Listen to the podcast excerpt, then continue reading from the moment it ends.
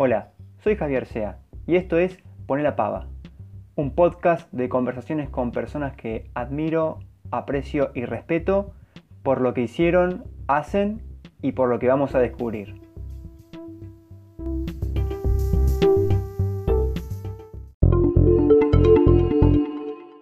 ¿Tomás mate dulce o amargo? No, amargo. Amargo siempre, ¿no? ¿No le pones algún, algún endulzante cada tanto? Tipo miel, eh, hebras, nada. No, no, no. Amargo y playadito, así bien, bien fuerte. Ah, bien. Es más, me gustan esos, me gustan esos mates que todos detestan. El primero, viste, que dicen que viene potente. Sí, sí, sí. En Siria, antes de todo el tema de los bombardeos, Siria era el principal importador de yerba mate argentina, pero tomaban el mate en forma individual. Lo tomaban en unos mates de cerámica y cada uno con su mate. No sé ahora qué habrá quedado eso, pero pero bueno, vamos para esa costumbre, me parece. Cada uno con su mate y unos mates chiquititos así de, cerámica, de cristal. Esa era la costumbre, que acá lo veíamos raro, pero bueno, me parece que la, vamos a incorporar. ¿Cómo es la vida de un dibujante independiente? ¿Cómo la llevas? Bien, o sea, yo tengo el, sustento de que trabajo como gestor cultural, y tengo un trabajo fijo, entonces el tema del dibujo no es mi ingreso principal y puedo descansar en otra parte, digamos. Entonces, por ese lado es como que, bueno, eh, laburo muchísimo y todo, pero tengo, tengo un sustento donde respaldar esto del dibujo. Hay mucha gente, tanto acá en la ciudad como en el país, que bueno, solamente se dedica al dibujo, al arte y ahí sí hay que hay que remarla porque es tu fuente de ingresos y en estos momentos están bastante complicados porque se cortó todo, cortaron las exposiciones. En caso, bueno, sigo trabajando desde mi casa, o sea, con mi trabajo formal y bueno, da tiempo para producir un montón, así que me estoy llenando de dibujos y cuadros, tenía un montón de marcos guardados, estoy todos los días produciendo y en eso estamos. ¿Cuál es la plataforma o el espacio fundamental que necesitan los, los dibujantes para mostrar sus obras? ¿Un espacio público o pueden utilizar eh, plataformas digitales? Hay distintas plataformas y, todas suman. O sea, está en uno cómo quiere vender su producto y cómo se quiere manejar y cuánto tiempo le puede dedicar y al mismo tiempo hasta dónde quiere llegar. O sea, si, si uno quiere avanzar, tiene que ir por todas las plataformas. Es bastante complicado por lo menos en mi caso, ahora le estoy encontrando la vuelta después de muchos años a, cómo vender el producto y, y, por dónde quiero ir, pero lleva mucho tiempo, mucho esfuerzo y una cosa que es fundamental, estar siempre en contacto con gente, capacitándose y demás. Por ejemplo, ahora yo estoy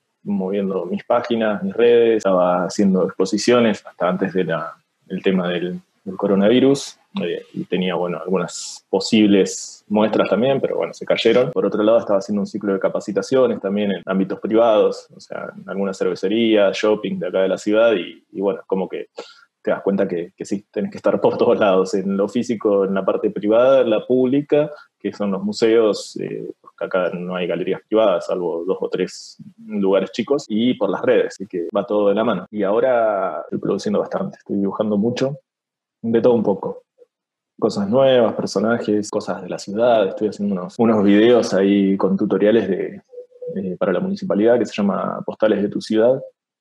Y van saliendo todas las semanas. Eh, hice la Sala Zaraco, el Gregorio Álvarez, eh, la Torre Talero. y bueno, ahí estamos dándole un poco a lo que es el patrimonio de la ciudad también. ¿Siempre te gustó dibujar desde chiquito o te inspiraste un poco más de grande? Siempre me gustó dibujar. Eh, de chico llenaba unos blogs que me traían mis viejos y le di con todo al dibujo hasta los, no sé, 10, 12 años, cuando empecé la secundaria y después ya eh, lo que normalmente pasa, empezás a, ver otras cosas, te empiezan a gustar, no sé, la música quizás o juntarte más con amigos, eh, porque el dibujo es algo muy, muy solitario, es algo muy de la casa. Y bueno, ahí se perdió un poco el tema del dibujo, dibujaba esporádicamente y fue así hasta mucho tiempo, o sea, pasaron como, no sé, 10, eh, 12 años en los cuales dibujaba muy poco, dibujaba una vez por, por mes o una vez cada dos, tres meses. Eh, en toda mi adolescencia lo que hacía, como tenía muy buena observación, o sea, agarraba la tapa de un disco que me gustaba y la, miraba y la dibujaba igual, eh, pero no, no tenía producción propia, o sea, era como que generalmente, no sé, cuando alguien veía un dibujo mío, eh, me decía, che, uh, qué bueno, me hacías uno, sí, dale, decime qué, le copiaba le hacía y bueno, pero era eso. Y fue así como hasta los 25 años más o menos, 26, Ahí volví a retomar con el tema del dibujo y, dos años después empecé como ya a creerme que, podía encarar algo con esto. Eh, en el medio estuve con la música, estuve tocando mucho tiempo, acá en Neuquén, en Buenos Aires más que nada. Eh, bueno, viví nueve años en, en Capital Federal. ¿Tenés algún recuerdo, algún dibujo de algo que vos te inspiraste ya de pequeño y lo dibujaste y mira, me salió esto, que es raro, quizás medio abstracto? Sí, de chico hacía personajes, es más, hacía perros como hago ahora, así que viene algo de algo ahí de la infancia. El tema de empezar a copiar y eso fue después en, la adolescencia, más de grande. Yo en las charlas que doy y, siempre que, que comento algo hablo de la creatividad y, y de los niños, o sea, de que los niños son una máquina de crear, que son libres, que no le interesa el que dirán, pero bueno, después uno se va poniendo en la sociedad y, va empezando con todas las, frustraciones, las limitaciones, el que dirán. ¿Sabes que Quería volver al tiempo que me decías que, bueno, cuando estuviste en Buenos Aires, eh, me habías contado que estudiaste allá en la Universidad de Belgrano, Relaciones Internacionales, que no tiene por ahí nada que ver con eh, dibujar. ¿Cómo, ¿Cómo fue esa idea de ir a estudiar esa carrera? A mí siempre me gustó la arquitectura, me gusta mucho observar los edificios, eh, me gusta dibujarlos también, eh, por eso ahora estoy con el tema del patrimonio, dibujo cosas y, demás, eh, pero nunca me gustaron las matemáticas. Entonces, como que al momento de estudiar, empecé a ver programas y cosas de carreras eh, y dije, quiero alguna carrera que no tenga un solo número en toda la cursada. Así fue que, llegué a las relaciones internacionales, la ciencia política. Me gustaba mucho el contenido eh, de, las materias, me gustaba, no sé, todo lo que es la teoría política, las relaciones internacionales en sí, la sociología, eh, qué sé yo, psicología social, algunas cosas de derecho internacional, derecho internacional público, privado. Arranqué a estudiar eso. En ese momento no estaba dibujando, hacía música, tiraba mucho con, las teorías para hacer algunas canciones y eso. Me pude recibir, pero nunca, nunca ejercí, digamos, en el ámbito de las relaciones internacionales. Lo más cercano que tuve fue una pasantía en el Senado en el año 2011 eh, pero fue un chiste esa pasantía. Eh, la verdad que eh, cuando me llamaron tenía toda la expectativa y nada, no, nunca arrancó. ¿Y, en Buenos Aires cómo te fue? ¿Le metiste también algo a, dibujo? ¿Pudiste crear alguna obra, participar en algún evento? En la universidad, cuando bueno, después de la pasantía y todo esto, estaba trabajando en hotelería, así que seguí con eso. Y en la Universidad de Belgrano había una revista que salía mensualmente, una edición muy buena, entonces hablo con el director de prensa de la Universidad de Belgrano, Hugo Caligaris se llama. Él había trabajado mucho tiempo en el diario La Nación. Bueno, era un tipo muy reconocido. Le digo, Hugo, podríamos juntar. Eh, tengo ahí una propuesta para, para hacerte sobre la revista. Me dice, sí, sí, venite la semana que viene, lunes a las 11, ponele. Y ahí justo era la época donde había empezado a, a hacer a Isidro, el personaje de mis historietas tenía unos bocetos, algunas historietas así muy, muy rústicamente armadas. Y dije, bueno, agarro los ensayos esto de política internacional y me llevo también los dibujos. Cuando llego, eh, digo, bueno, Hugo, mirá, me gustaría empezar a escribir, tengo estas notas, qué sé yo, le mostré. Y le digo, y también tengo esto, y le puse los dibujos y justo a él le gustaba el tema del humor gráfico. Eh, y lo vio y le encantó. Y me dice, Dice, buenísimo, sí, pero vamos con esto, dice. Y agarró los dibujos y me dice, los vamos a empezar a publicar, dice, mandanos uno por mes, eh, y bueno, va a salir en la contratapa de la revista. Así que ahí fue como que era lo que necesitaba para que la rueda empiece a girar. O sea, tenía, había empezado así como muy tímidamente con el personaje y al mes y medio ya tenía una propuesta para publicar. Entonces, bueno, ahí me puse las pilas, esa adrenalina que te agarra, que decís, bueno, vamos a darle con todo, eh, y así empezó. ¿Cómo nació el personaje Isidro?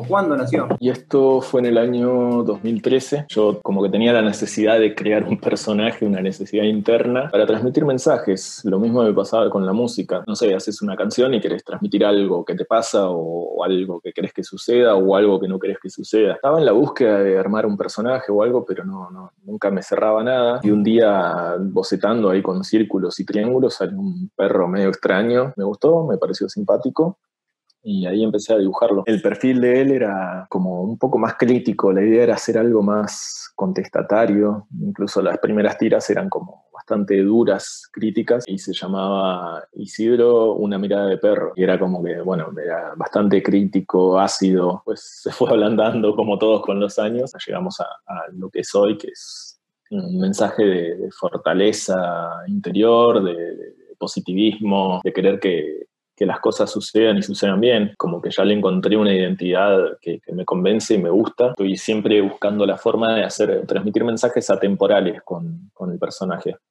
O sea, rara vez eh, hay un, algo sobre la actualidad. Bueno, ahora con, el coronavirus sí hay un par de cosas eh, referidas a quédate en casa. Generalmente son mensajes que, que, bueno, pueden ser leídos hoy, hace cinco años o quizás dentro de diez o quince. Eh, ese es un poco el norte del proyecto. ¿Y el nombre de Isidro? ¿Por qué? Subconsciente, digamos. Es como que lo estaba dibujando y dije, a ver, el primer nombre que se me venga a la mente. Así, fue, hice como hiciste el chasquido y ah, dije Isidro. Listo, quedó, me gustó.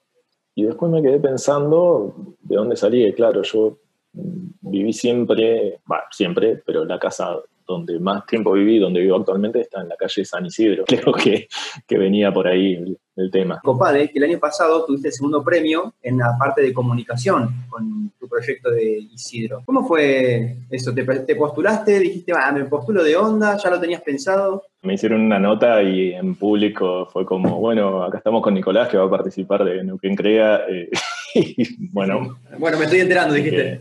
sí, sí, sí, se reía. En Silvia Garaygorta, que es una de las directoras del COPADE, centro de diseño que, que, están creando. La mano vino así, o sea, yo soy muy, muy creyente de la causalidad y no de la casualidad y de que uno tiene que estar en movimiento y hacer cosas para que las cosas sucedan. El año pasado salió una convocatoria del Centro Cultural Alberdi. Me presenté, en marzo me dicen eh, quedó seleccionado para hacer tu muestra en agosto. Hicimos la muestra, estuvo un mes y medio ahí en Alberdi y cuando la levantan me llama el director de la sala y me dice, sí, Nico, mirá, arrancamos hace dos meses con un ciclo de muestras en el COPADE, en el Centro Administrativo Ministerial, en bueno, te llamo para ver si te interesa que, llevemos tu muestra allá. La tenemos acá, ya la levantamos, la guardamos y le digo, sí, no hay problema. Así que la misma semana armamos la muestra en el COPADE. Pues de ahí vino Silvia y me dice, mira, estamos pensando en Neuquén Crea. Y bueno, cuando termina me hacen la nota y ahí ya me dicen. Y no faltaba mucho, faltaba creo que dos o tres semanas para el cierre de, inscripciones. Eh, y yo venía cargado de cosas del trabajo con muchas obligaciones, entonces dije, bueno, lo voy a hacer, lo voy a hacer, pero como siempre a último momento y con el rigor ahí encima. Así fue la última semana, le metí pata y bueno, armé todo, me presenté, me tiré medio un piletazo eh, y salió bien. Salió bien porque, bueno, terminó siendo uno de los premiados en la categoría comunicación. Es como que ahí me costaba más porque no encontraba muy bien eh, dónde meter esto, eh, de qué forma. Eh, entonces entré por comunicación con un diseño editorial, una cuestión así.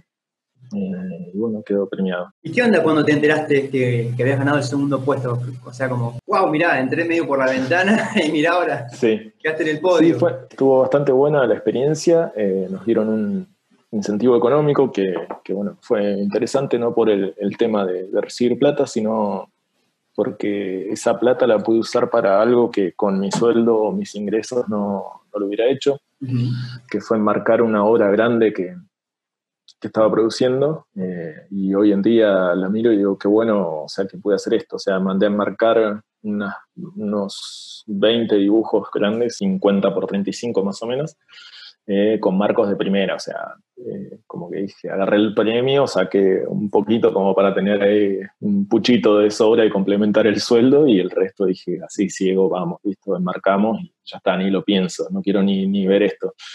Eh, y bueno, hoy tengo una muestra 10 veces mejor que la que tenía el año pasado para mostrar, así que cuando se supere todo esto y se abran las salas, calculo que estará circulando por ahí. Isidro y vos, ¿Cómo es la relación con él? ¿Hay amor y odio? ¿Por momentos lo amás? ¿Estás fascinado con él y por momentos lo odias porque no sabes qué hacer con él? No, es una, relación de amor, digamos, eh, siempre, siempre para adelante. Eh, me gustaría ser como él quizás, pero eh, le tengo un poco de envidia porque a veces transmito mensajes que quiero que sucedan en mi personalidad o en mi vida, pero bueno, los canalizo por ahí y siempre digo una frase eh, que, bueno, hay mucha gente que dice, yo me hice este tatuaje porque lo veo y me representa la esperanza, me representa, bueno, yo lo que hago es dibujar y plasmar mensajes de cosas que quiero que sucedan o comportamientos o situaciones. Entonces lo, tengo ahí presente.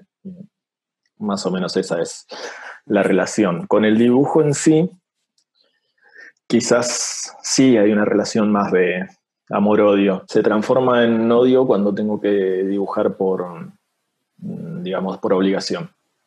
Eh, ahí no lo disfruto tanto. ¿Por qué el color del perro? El es un color turquesa. ¿Puede ser? ¿O es medio atónico? ¿Por qué ese color? Cuando boceté, sabes que te decía, y más o menos salió un personaje, yo lo que hacía dibujaba en tinta con las lapiceras Bix en ese momento y después lo pintaba en Photoshop. Era como un mix ahí entre lo analógico y lo digital y obviamente lo primero que hice cuando hice el dibujo lo fui a pintar y lo pinté de marrón, como todo perro medio callejero. Y no, no sé, era como algo más, dije, no sé, ahora que sé, yo agarré la paleta de colores y dije, tiro una onda y le tiré como tres colores, azul, turquesa, y bueno, quedó ahí y como que lo guardé el archivo en JPG y al rato lo volví a mirar y dije, che, qué bueno que queda este color y quedó el color turquesa y da la casualidad de que después al tiempo me compré un juego de acuarelas y venía ese, ese color, así que cuando empecé a hacerlo más artesanal, tenía el color y todo. Y bueno, ahí también hay una anécdota que suelo contar, saber escuchar también para poder avanzar en, el tema de, de, emprender y de un proyecto. Cuando me vine acá a Neuquén,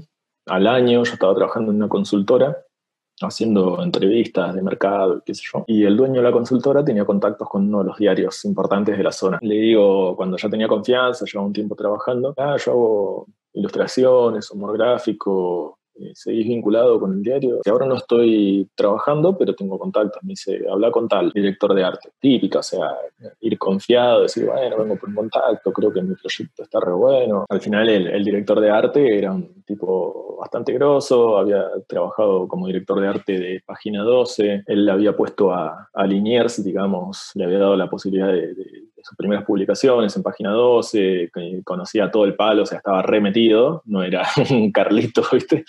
Y llegué y, bueno, le mostré lo que hacía y me dice, ¿esto es todo lo que tenés? Sí, es todo, qué sé yo, tenía una 30 dibujos eh, y me dice, ¿y los originales cuáles son? Porque llevé, tenía el celu y ahí le mostraba los que estaban pintados eh, y tenía la carpeta de los dibujos en blanco y negro. Le dije, ¿estos son todos originales? Sí, pero me, me estás mostrando dos cosas. Dice, le digo, sí, pero bueno, estos son originales. Sí, bueno, pero tenés que mostrarme con el celular una cosa y y en papel otra. Y me dice, te voy a ser sincero, eh, yo creo que a esto le falta mínimo un año o dos de cocción. tenés que buscar una forma de hacer algo, algo diferente. Y me tiró otra frase que hasta hoy en día me la acuerdo, me dice, publicar vas a publicar, me dice en algún momento, porque está bueno, me dice, tiene, tiene algo. Yo te hago una pregunta, me dice, ¿Vos querés publicar o vos querés quedar en la historia? Me dice. Digo, esas preguntas exageradas. Sí, sí.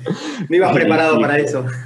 claro, como que, uh, eh, bueno, está bien, le digo, no, no hay problema. Obviamente salí medio enojado en el momento, ¿viste? me cortó en 27 pedazos el tipo, pero con buena onda, o sea, como para ayudarme, ¿no? ¿no? No de mala leche. Es como que también hay que saber interpretar eso, eh, que, las críticas no siempre son destructivas, sino que puedes sacar mucho de eso. Y bueno, cuando se me pasó un poco la calentura la semana, empecé a analizar cosas eh, que me había dicho y que quizás ya las venía pensando, como lo de cambiar el concepto a algo más artesanal y eh, agarré las acuarelas y empecé a practicar, o sea, así como, como salga. Y nada, empecé con los primeros bien rústicos, hasta que, bueno, fue un tiempo que le empecé a agarrar la mano y gracias a esa reunión, que fue hace unos cinco años, hoy el proyecto es como, estoy bastante, bastante contento y es lo que, lo que se muestra hoy en día. Comprendí la frase esa, la de querer quedar en la historia, que bueno, suena súper exagerada, pero bueno, hay que pensar en grande, como decir, bueno, quiero hacer algo diferente y quiero progresar con esto y hoy en día tengo el, el producto bastante artesanal. La moraleja es esa, escuchar y saber entender las críticas. Eh, y no me publicaron al final del día. En algún momento te preguntaste a vos mismo, che, ¿está bien lo que estoy haciendo? ¿Me la sigo jugando o ya fue? Agarro, lo hago un bollo y lo tiro a la basura y voy por el lado. ¿Te pasó eso? ¿Se te cruzó por la cabeza? Todo el tiempo. Ahora estoy más seguro y ya sé que lo voy a seguir haciendo. ante cualquier circunstancia, pero bueno, cuando estaba empezando con el proyecto me pasaba bastante. Me decías que mm, has ido al shopping, te han llamado también para dar charlas, eh, capacitaciones. ¿De qué es lo que te piden que vayas a hablar? ¿Acerca de las ilustraciones? ¿Acerca de por ahí de tu experiencia, tu trayectoria? ¿De qué es lo que más te solicitan? Y a, veces me llaman, pero la mayoría voy yo a golpear la puerta y bueno, hay algunos que me dan bola y otros no. Generalmente funciona así. Hace poco hice en Antares, justo la semana antes de, del tema de la cuarentena, pude meter una actividad ahí que estuvo muy buena.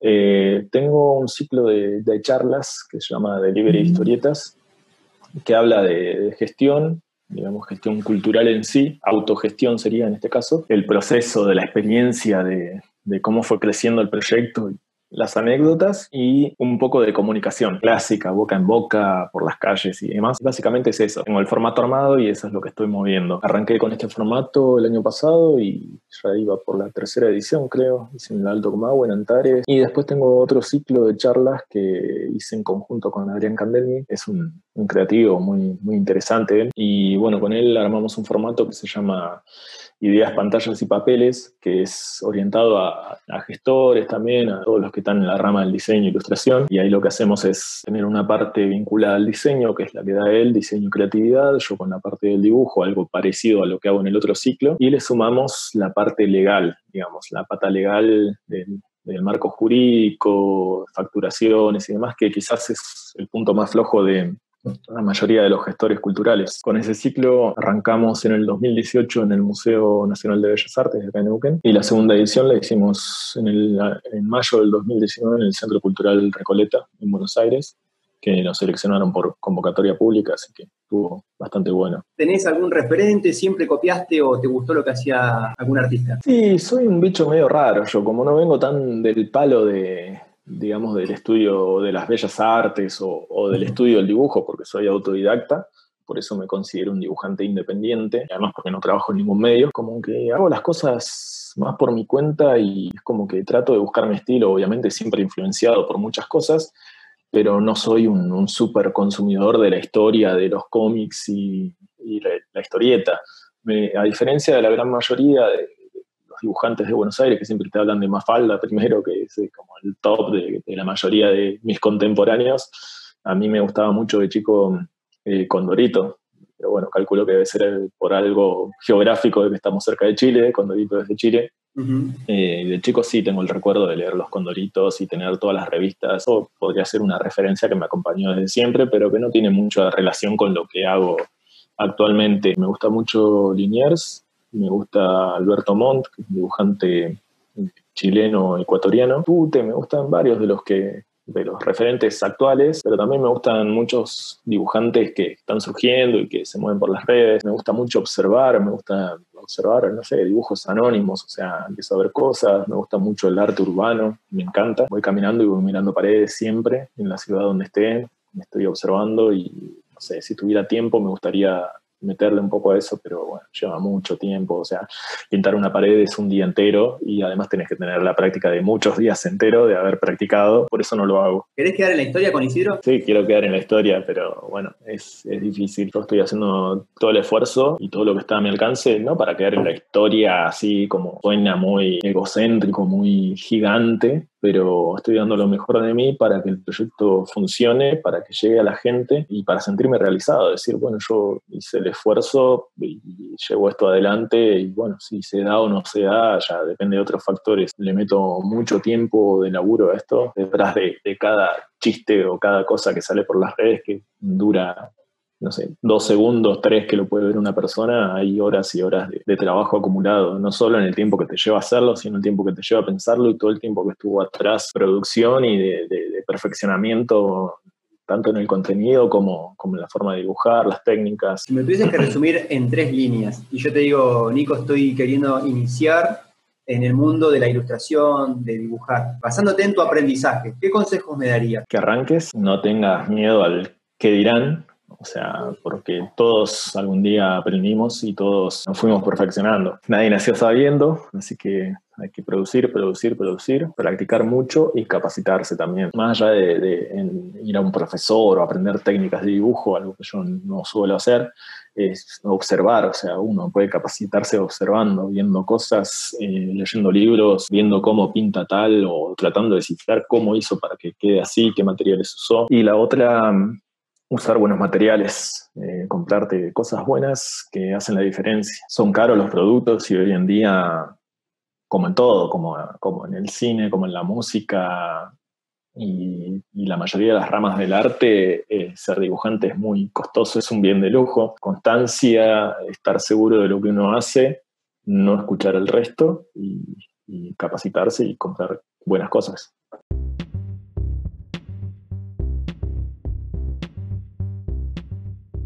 Esto fue Poné la Pava. Para poder seguir escuchando otros programas, lo buscas en Spotify o YouTube como una canción, pones el nombre del podcast le das seguir o suscribir y listo. Ya vas a poder escucharlos.